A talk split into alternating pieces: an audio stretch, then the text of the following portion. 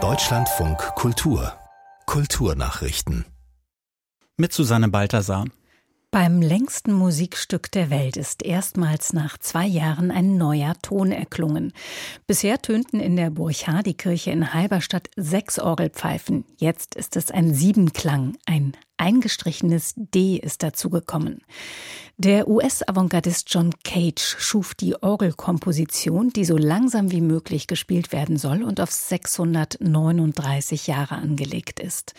Über das Klangerlebnis in Halberstadt sagte der künstlerische Leiter Rainer Neugebauer im Deutschlandfunk Kultur, eigentlich können wir wenig anbieten außer Luft und Zeit, ja, und eben dadurch den Klang erzeugen.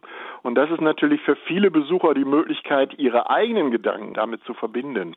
Also der jetzige Klang ist sehr harmonisch. Äh, das heißt, viele Leute fällt sofort Meditation ein, wenn sie da reinkommen. Äh, ich weiß nicht, ob Cage das gut gefunden hätte. Äh, er hat ja nun auch durchaus Stücke gespielt, mit denen man Kirchen leer kriegt. Am Tag des Klangwechsels ist die Burchardikirche aber voll. Hunderte Cage-Fans aus aller Welt pilgerten dafür nach Halberstadt. Die extra für das Projekt gebaute automatische Orgel spielte den ersten Ton 2001 an. Seither gab es 16 Tonwechsel. Finanziert wird das Cage-Projekt in Halberstadt größtenteils über Spenden. In der Diskussion um Einladungen für AfD-Politiker zur Berlinale Eröffnung hat Kulturstaatsministerin Claudia Roth die Festspielleitung verteidigt. Dass bei dem vom Bund finanzierten Filmfestival Vertreter des Kulturausschusses eingeladen würden, entspreche der demokratischen Praxis. In dieser engen Verwobenheit der Berlinale mit der Politik sieht Deutschlandfunk Kultur-Filmredakteur Patrick Wilinski ein Problem des Festivals. Vielleicht könnte man sich ja heute überlegen, braucht es überhaupt Politiker bei der Eröffnung der Berlinale? In Venedig oder in Cannes stehen bei der Eröffnung am Abend keine Politiker auf der Bühne. Die finanzieren die Festivals, die verlangen aber keine politische Aufmerksamkeit. Die Filmcommunity soll sich da reproduzieren mit ihren Widersprüchen, mit ihren politischen Haltungen. In Berlin ist das immer schon anders gewesen.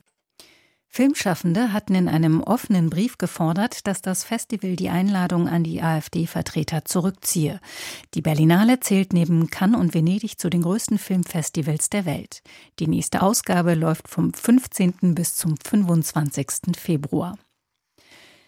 Taylor Swift ist zum vierten Mal mit dem Grammy für das Album des Jahres ausgezeichnet worden. Damit stellte die 34-Jährige einen Rekord auf, vor Paul Simon, Frank Sinatra und Stevie Wonder, die in der Kategorie jeweils dreimal geehrt wurden.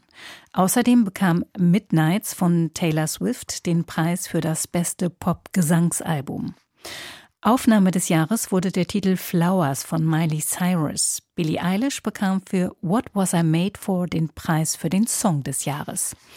Die Grammys gelten als die wichtigsten Musikpreise der Welt und werden in insgesamt 94 Kategorien verliehen.